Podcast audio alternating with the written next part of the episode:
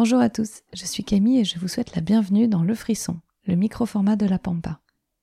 Ce qui me marque lorsque je tends mon micro autour de moi, c'est la diversité d'émotions que fait naître en nous la pratique du vélo.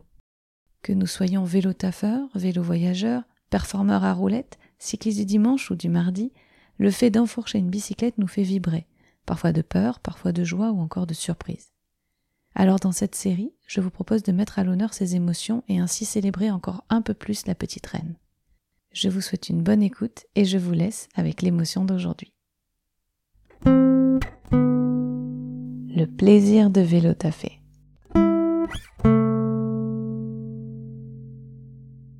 J'ai débuté le vélo taf parce que j'ai rendu ma voiture de fonction. Le vélo, ça s'est imposé un petit peu comme euh, une alternative et la seule solution que j'avais euh, sous la main. Pour des raisons euh, écologiques.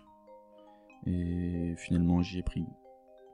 Depuis que je vélo taf, ce qui ne me manque pas, c'est les bouchons et les klaxons. Ce qui ne manque pas, c'est de faire les pleins d'essence. La grisaille de la voie rapide que j'empruntais en voiture. C'est le temps que je perds à l'intérieur et d'être complètement dépendant euh, des transports en commun. Ce dont je me passerai volontiers dans le vélo taf, c'est le comportement de certains euh, automobilistes envers les cyclistes. Bah, c'est des fois la difficulté à trouver une place de parking euh, dédiée au vélo. C'est le manque d'infrastructures.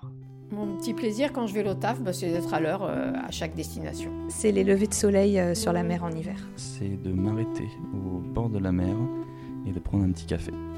Je suis à l'extérieur, je fais un peu de sport et j'arrive beaucoup plus heureux au travail. Si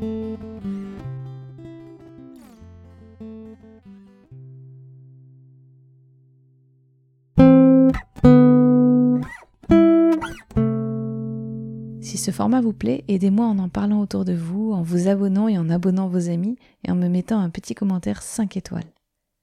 Si vous découvrez la Pampa, sachez que vous pouvez nous retrouver sans plus attendre dans deux autres formats vélo. Les cartes postales sonores où des voyageurs nous embarquent dans leur sacoche pour un récit immersif de leur voyage, et la reco, des mini-épisodes où accompagnés d'experts, je vous transmets les meilleurs conseils et astuces d'un voyage à vélo réussi.